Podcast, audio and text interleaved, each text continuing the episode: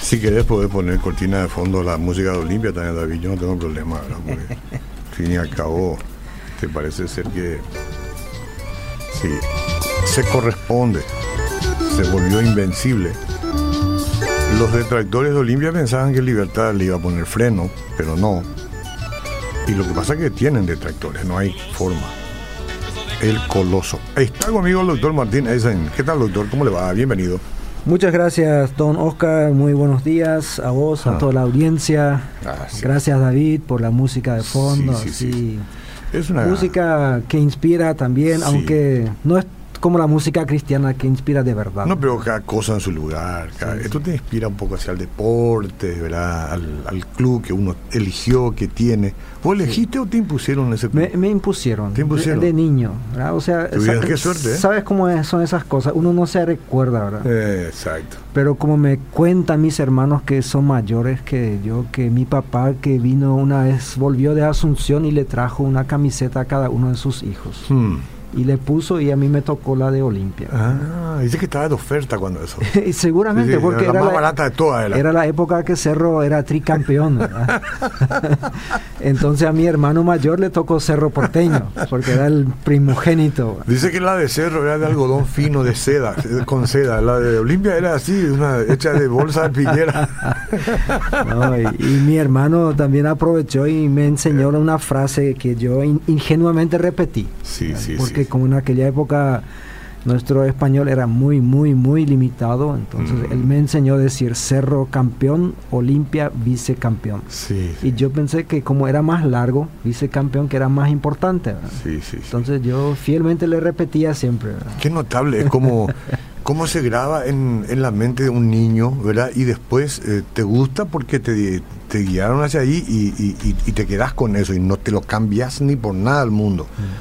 Uno puede cambiar de religión, de partido político, cambian de novia, algunos hasta de esposa, ¿verdad? Pero de, par- de, de club, Increíble, ¿verdad? es una cosa, eh, es ofensivo. Si yo te digo, cambiate a libertad, por ejemplo, es Sí. una ofensa, ¿entendés? Eso no ocurre. Sí. Cierto, salvo, cierto. salvo en algunos casos como Alicia, que le tuve que obligar, ¿verdad? Y, y bueno, bueno, en algunos casos por amor al Sí, sí. cónyuge, ¿verdad? Sí, seguramente amor, interés, yo no sí. sé, pero este Pero a veces el cambio es solamente externo también. dicen que si arrascas un poco ahí adentro,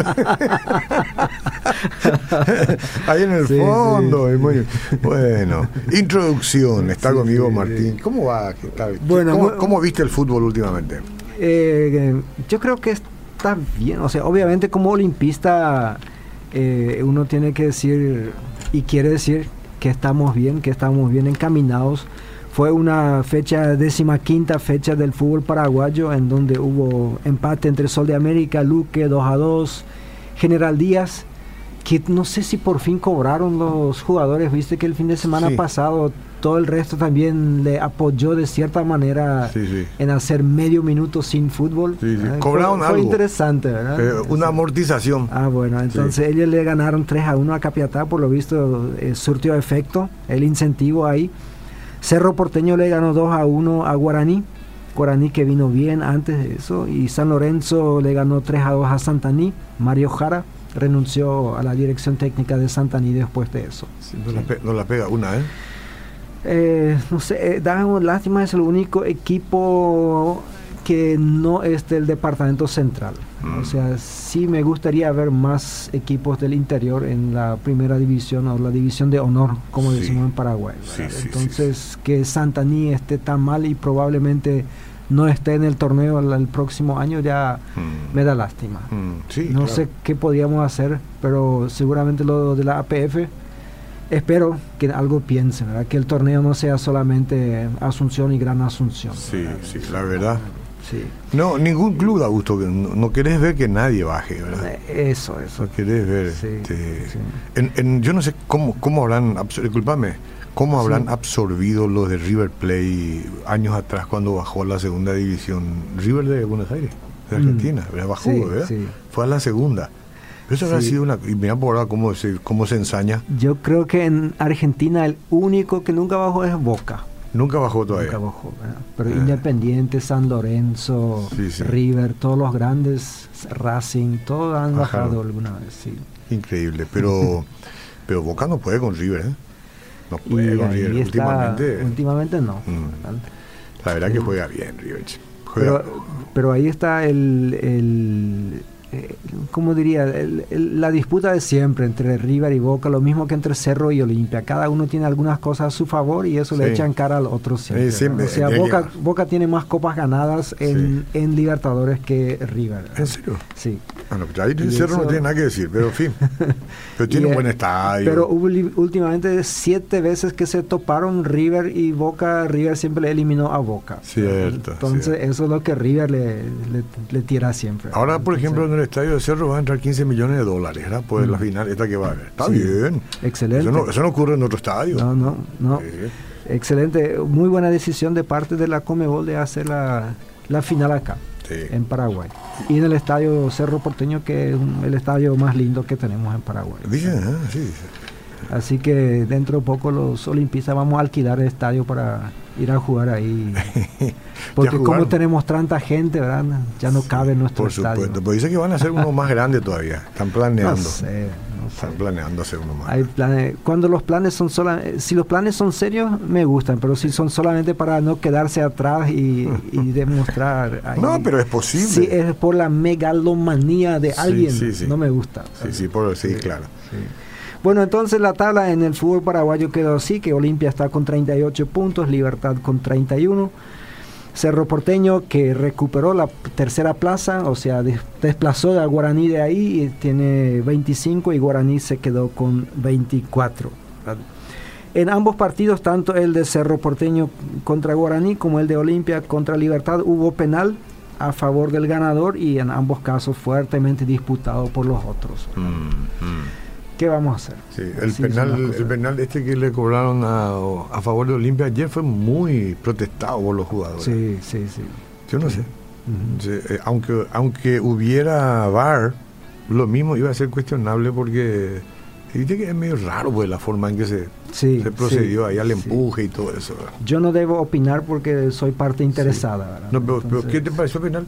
Si vos sí que te pareció penal, yo creo. Y, y el- a, mí me pareció penal. Sí, Sí, sí, porque fue dentro del área, ¿verdad? Fue dentro del área. Lo que yo al principio pensé, el otro no estaba dentro del área. ¿ah? El jugador de libertad estaba fuera. Entonces yo pensé, ¿cómo es el reglamento? ¿Quién tiene que estar dentro del área? Y, Ah, y bueno, entonces el reglamento dice que el penal ocurre dentro del área. No Ah. dice quién está adentro, quién está afuera. Sí, sí, sí. Ah, bueno, la verdad que Y- eso es muy interesante. Y bueno, Mm. sí. Oye, el, el tema es que los que me van a escuchar van a decir, y obvio que le pareció penal porque es de Olimpia. Yo, No, yo no. trato de ser objetivo, pero tampoco, yo- tampoco puedo decir que siempre soy objetivo. Yo no soy de Olimpia, ¿eh? pero creo que fue penal, de verdad. O sea, no tendría que haber puesto la, los brazos de la forma en que puso si vos sabés bien que es un área muy sensible, un lugar muy sensible. Entonces, Eso es lo que me llama la atención, Sí. que a veces eh, los jugadores ya saben, o sea, Sí, tantas sí, cosas, claro, ¿verdad? Y, claro. y Y encima después una protesta interminable que no tiene razón de ser. Eso es más bien ya impotencia, ¿no? Sí. Si pierdo, vos sos sí, culpable. ahí yo admiro a nuestros árbitros. Mira, Sí. antes no eran así, no se dejaban decir todas las cosas, porque vos, aunque no hace falta que leas los labios, ¿verdad? vos, vos más o menos está interpretando bien lo que están diciendo y cómo aguantan, aguantan, sacan una amarilla, pero antes era Ah. de roja fuera. Pero esa falta de respeto a la autoridad se ve no solamente en el fútbol, en todas partes hoy por hoy. ¿eh? En todas partes en el país y también en los países del mundo. Sí. La autoridad hoy ya no tiene autoridad, ¿no? Es increíble cómo es rebasada fácilmente. Y sí, el tema es que no queremos convertirnos en dictaduras, no queremos poner mano dura, entonces la otra parte siempre aprovecha Sí, rapidito eso. Bueno, hacemos un pequeño recorrido por eh, el mundo, en este caso Europa, en España, Granada no deja de sorprender, volvió al liderato, ya otra vez habíamos dicho que estaba en segundo lugar, ahora como no se jugó el partido entre Barcelona y Real Madrid, que está pospuesto para diciembre, entonces el Granada está en la punta provisionalmente, digamos, con 20 puntos después de 10 fechas, Barcelona quedó con 19 después de 9 fechas. Y están en la misma posición, pero con 10 partidos el Real Sociedad, el Atlético Madrid y el Sevilla. El Real Madrid tiene 18 puntos con 9 partidos jugados. Así que La Liga Española sí parece que va a ser linda eh, en el transcurso de las próximas fechas. ¿En qué puesto está Barcelona? ¿Puedes ver ahí? En el segundo lugar. Ah, en el segundo lugar. Sí, sí, pero con un partido menos. Barcelona va a salir campeón. Probablemente. Es, el tema es que hay, dentro de dos puntos hay seis equipos. Ah. Después de diez partidos. Sí, sí, sí. Y eso eh, es divertido. Pero este campeonato es largo, ¿eh? Y sí, sí, sí, es, bastante largo. en Italia hubo una goleada del Atalanta 7 a 1 le ganó al Udinense.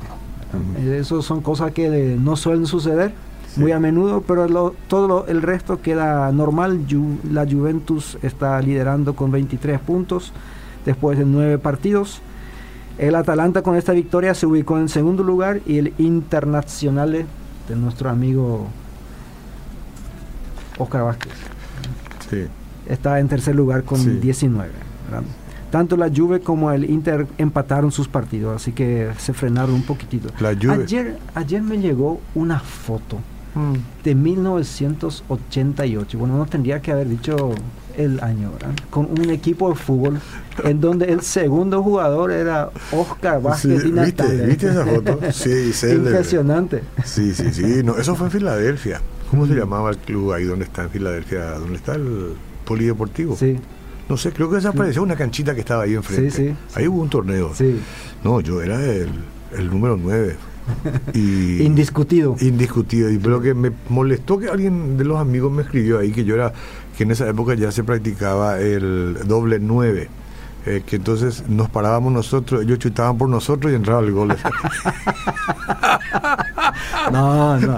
No puede insultarme así. no, yo ¿Eh? soy testigo de tus habilidades futbolísticas. Ah, bueno, menos mal. Aunque no en esa época, pero años más tarde, cuando te vi jugar acá en la cancha del colegio Alberto Schweitzer. Pues innegable. Nosotros salimos campeón, me parece. Me parece, no me acuerdo bien. Dicen que sí. Y muy posible. Porque este pasaron treinta y tantos años. ¿verdad? Y de este equipo yo conozco por lo menos cinco jugadores. Todos son muy buenos. ¿Sabe a quién le metimos un gol y se enojó mucho? Pero después hicimos las pases. ¿Te acuerdas de Biller? el, director de, Alberto Schweitzer. que año más tarde fue director. Sí, él era arquero antes. Era un arquerazo, era. No sé si quién le metió, si fui yo o otro, pero el tema era grande, o sea, sí, él, casi tapaba con su cuerpo en el arco. Sí, sí, sí, sí, Y dentro de ese tema, el fanatismo que no querés perder y todo eso, hubo ahí una fricción a la hora de y fue gol y se enojó, ¿verdad? Y yo después hablamos, esa misma noche charlamos mucho, fue muy lindo. Y no sé, yo tuve que disculparme. Yo no me sentí culpable, pero tuve que disculparme. Al final fueron cosas del fútbol. Cosas del fútbol, sí. Después acá vino, fue director, fuimos gran amigos. Este, peleé con él para que me, me, dé beca para mis hijos y todo eso, ¿verdad? Y logramos, logramos, gracias a Dios. Excelente. Y sí, el fútbol también crea amistades. Sí, sí, sí. Bueno, en Alemania el Borussia Mönchengladbach volvió a la cima. Este equipo con nombre imposible de pronunciar, pero está con 19 puntos. El Bayern Múnich quedó con 18. Y después el Friburgo y el Wolfsburgo, los dos con 17. Sí, sí. Burgo, eh, la palabra eh, en alemán es castillo, ¿verdad? Entonces uno es ah, castillo libre y el otro sería castillo del lobo, de donde vienen los autos Volkswagen. Y en Inglaterra hubo una paliza impresionante, impresionante del Leicester City, que de visitante le goleó 9 a 0 al Southampton. 9 a 0. No querés vivir eso de un equipo que viene a visitarte. Pero ahí la tabla está, el Liverpool está con 29 puntos, eh, sigue imparable. El Manchester City que volvió a ganar, que está lleno de jugadores sudamericanos, tiene 22 puntos. Eh, ahí Guardiola es el capo máximo. Sí. Y después el Leicester con 20 y el Chelsea también con 20 puntos. Bueno, esto un poco eh, el paseo por el fútbol europeo. Muchos esperaban de que haya nuevo campeón de la Fórmula 1. No hubo, aunque faltan algunos puntitos eh, porque Hamilton volvió a ganar en México, pero su compañero de equipo terminó tercero y por eso no tiene todavía el título en las manos. Pero en la próxima carrera seguramente, porque y, esto va a ser su sexto campeonato, cosa que antes parecía imposible. Eh, los cinco campeonatos que tenía Juan Manuel Fangio por 50 años no se tocó, casi 50 años él tuvo ese récord hasta que Michael Schumacher, Michael Schumacher de Alemania, eh, batió este récord. ¿Qué récord?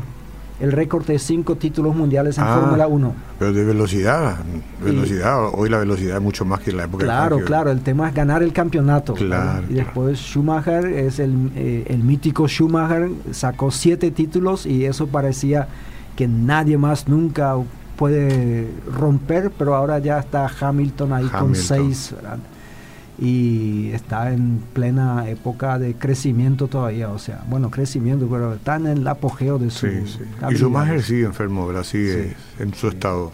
Sí, él, la familia se ha llamado a silencio, no, mm, no habla más. No, habla más de su estado, ¿verdad? Porque estaba inconsciente. Sí, parece que está en estado vegetativo. Mm. Bueno, te, quería mostrar la camiseta que yo tengo, la de Stuttgart. Nuevita tengo, con etiqueta y todo. Me mandaban de Alemania. Mira, si fuera tu club preferido te vendería, pero... No, y este de Alemania es mi club favorito. ¿Este? Sí, el Stuttgart. Está ahora en segunda división, por eso nunca más hablo de él. Bajó el año pasado. Entonces... Podemos negociar, ¿verdad? Pero me regalaron, pues. Yo puedo regalar algo que me regalaron. Claro, ¿no? Si te regalaron, entonces tenés que guardarlo. Voy a guardarlo así con etiqueta y todo, porque si no, pues se puede... Solo que vos tendrías que decirme qué club te gusta a vos y yo compro eso y, y hacemos un cambio. Y hacemos un cambio ahí. Sí, sí, sí, sí, Yo creo que eso éticamente. Como el Mr. Black Plus de Borussia. Borussia. Borussia. ¿Cómo se menciona? Mönchengladbach. Mönchengladbach. Ese me gusta. Hay un Borussia Dortmund que todos conocemos, ¿verdad? Pero este es el otro, el Mönchengladbach. Mönchengladbach. ¿Sabes que en fútbol eh, siempre suenan los grandes nombres? Mm. Y yo a veces me pongo a pensar en estos otros jugadores que también están en el Liverpool, que también están en el Real Madrid, que también están en Barcelona y que casi nadie recuerda.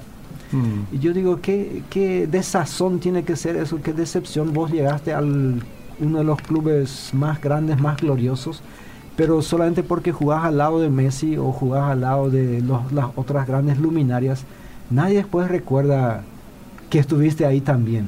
Que, lo diga Garrincha, ¿eh? Con respecto a Pelé. Por ejemplo. Todos los goles que metía Pelé era pase Garrincha, nadie se acuerda de él. Después Bueno, eh, vos te acordás de él. Sí, sí. no, me acuerdo por la decepción que, se escribió alguna vez. Sí. Y sabes que en la Biblia también es ocurren cosas como estas. Hay personas que sabemos que están ahí, pero que no sabemos sus nombres. Nadie recuerda sus nombres. Y hoy quiero reflexionar brevemente sobre algunos de ellos una y interesantemente casi todas son mujeres. parece que no, importaba tanto el nombre de una mujer en aquella época.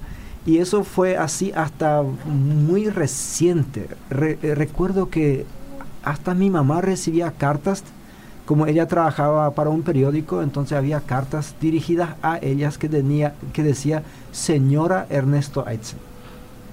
Ah. Ernesto Aitzen era su marido, pero lo que quería decir es la esposa de Ernesto Aitzen. Entonces, nosotros de hijos siempre, pero mamá, esto no es tu nombre. no, pero la gente no sabe mi nombre luego, entonces le pone el nombre de, tu papá nomás. Bueno, no sé qué decir. Así que, que fue hasta muy reciente eso, que las mujeres no tenían, o sea, los nombres de las mujeres no importaban tanto. Ahora que estuve en Estados Unidos, eh, los 10 meses que estuve faltando acá en la radio, fuimos a visitar algunos cementerios, así de curiosidad nomás. Mm. Y ahí muchas veces hay lápidas antiguas que donde no está el nombre de la persona, dice nomás con quién estaba casado. Mm. Casada la señora. O sea, acá está, bueno, eh, y justo iba a decir la esposa de Oscar Vázquez, pero, mm. eso sería una profecía muy, muy fea, muy macabra. Entonces, que no me escuche Alicia, pero eh, por ejemplo, mis padres que ya fallecieron ambos, entonces en vez de decir que ahí está el Friede Eitzen, que era el, nombre de mi mamá, diría eh, la esposa de Ernesto Eitzen. Ah, mira. Y yo digo, hasta eso, mira, hasta ni en la muerte tienen nombre. Mm. Pero bueno, vamos, vayamos a, la a mí hasta ahora la gente cuando se refiere de mí dice, es el esposo de Alicia Vázquez. bueno, esto fue un intento de humildad, Oscar. Un intento nomás. Es el esposo, no. no, yo, yo sé que no es así. a vos te reconocen propios y extraños. Eh, menos mal que también saben el nombre de tu esposa porque hablas bien de ella todas las veces que, que la mencionas en la radio. No, es, sos un ejemplo de esposo para todos nosotros. Necesidad me impuesta.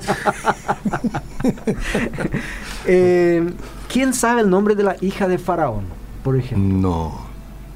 No. La hija de Faraón bueno, suponemos que todos los faraones tuvieron hijas, pero una de ellas resalta nítidamente. ¿Por qué? Porque le salvó la vida a un bebé hebreo que estaba destinado a ahogarse o a ser comido por los cocodrilos ahí en el, Nilo. Y este bebé era Moisés. Sí.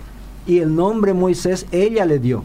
No era un nombre hebreo que, le dieron mm. eh, los, su mamá o su papá, sino ella que se fue a bañar ahí en el Nilo, sabiendo y conociendo bien la política, las leyes del país, la política de su papá que él había impuesto de que a los niños hebreos, a los hombrecitos, a los mm, mm, bebés masculinos había que matarlos.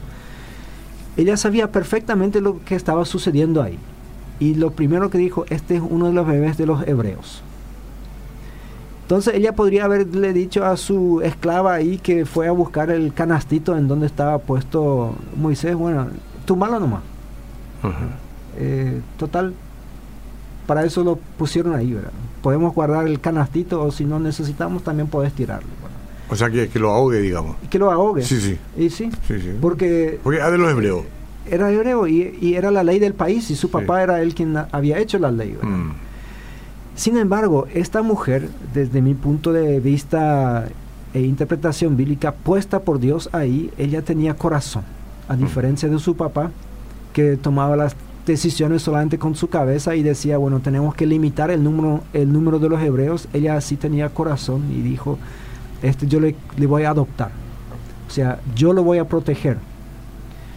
Y por lo visto su papá tuvo que permitir porque vemos que Moisés vivió 40 años ahí en el palacio del faraón, no sabemos si todo el tiempo era el mismo faraón o si cambió con el tiempo.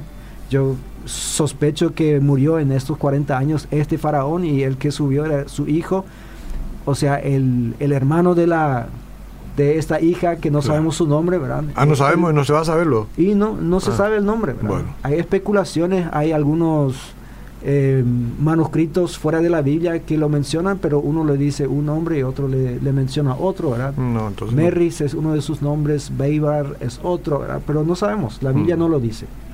Pero de que hizo algo extraordinario, lo hizo. O sea, tuvo una intervención milagrosa, providencial, diríamos hoy en día, en la vida de uno de los líderes más grandes del pueblo Israel. Otra mujer un poco más joven, es una esclava. En Segunda de Reyes capítulo 5 vemos de que el, pueblo sirio, que eran vecinos de Israel, y los vecinos pocas veces se aman, mayormente eh, se hacen la guerra unos a los otros. Entonces Israel también en su momento de gloria, cuando David era rey, había ocupado casi toda Siria. Pero después de David, el reino se achicó con las decisiones equivocadas de otros reyes y en cierto momento eh, el ejército sirio hacía incursiones regulares a Israel para sacar su ganado, para sacar esclavos, gente gratis para trabajo. Eso era la, la forma en cómo se enriquecían muchos pueblos. Eh, era sacar el pillaje, o sea, lo que encontraban de los otros. Y entre esos eh, se llevaron una nena israelita y ella tuvo que trabajar en casa del general de ejército, el señor Naaman. Hmm. Y no sabemos su nombre. Y este Naaman era leproso. En, aquella época eso significaba ostracismo social. O sea, tarde o temprano él sería marginado de la presencia del rey, sería marginado de su puesto como general de ejército. Y esta mujer, esta nena, podría haber dicho, bueno, ojalá que pierda su lugar este general porque lo que él me hizo a mí, lo que me hizo a sus padres, porque probablemente le mataron a sus padres y le quitaron a ella de su hogar, entonces ella podría tener pensamientos vengativos y eso hubiese sido muy lógico y muy humano desde nuestro punto de vista. Sin embargo, ella le dice a la doña, dice, si el señor Naamán podría irse a mi país, ahí hay un profeta que podría sanarlo. Mm. O sea, ella le tira la idea. Y nosotros nunca más escuchamos nada de ella. Lo único que sabemos es de que la esposa de Naamán se fue y le habló a su marido. Le dijo, mira, esta nena que trajimos y que es nuestra esclava ahora, dice que en su país hay un, un profeta que te podría sanar. Y bueno, el, el tema es ¿qué sabe un Naamán de un profeta? ¿Cómo funcionan esas cosas? Entonces él se va junto a su rey y le dice, ahí en Israel me pueden sanar, pero necesito una carta que me escribas para que, que lo hagan, porque Siria era el país grande, fuerte, Israel era el país débil, pero de todas maneras... eh, decirle lo que tienen que hacer ellos, ¿verdad? porque Pero la Siria cuestión sí. de, de rey a rey te- era la comunicación, perdón, sí, Oscar. No, pienso nomás que Siria también era Canaán en la antigüedad.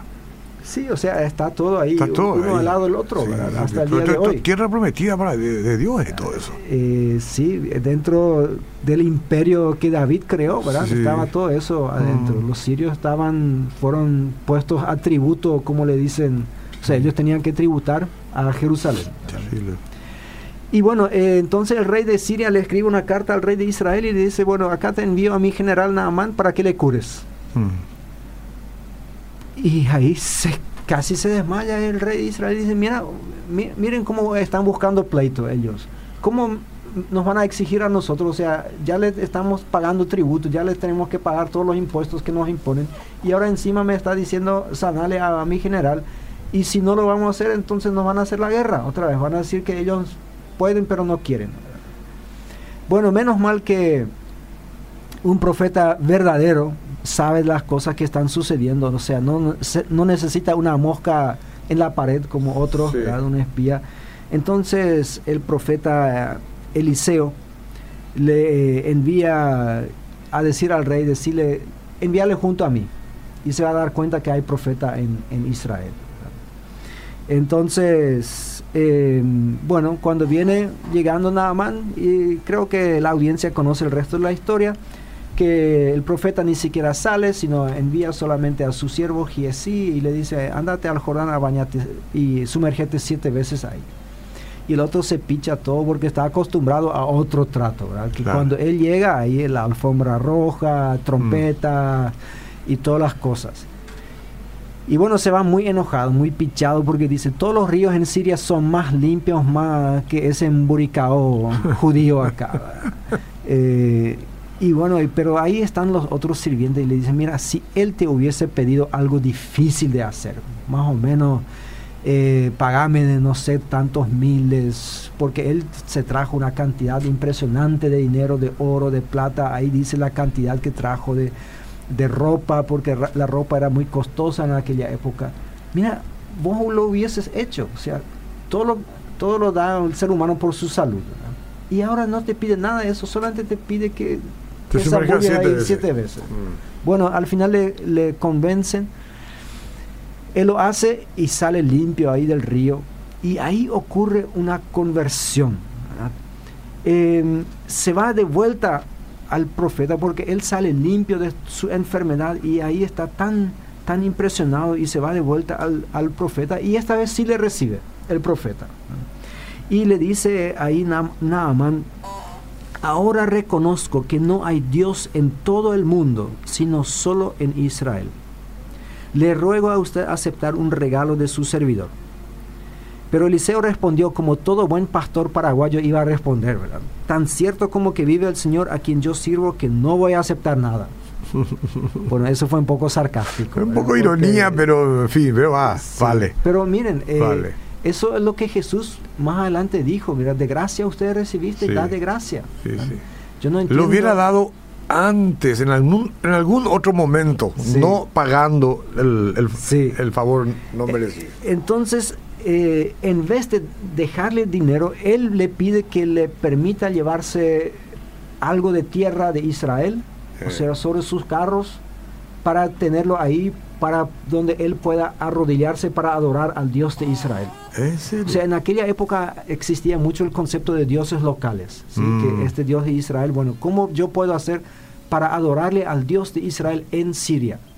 y en su mentalidad él necesitaba tierra de ahí para poder arrodillarse.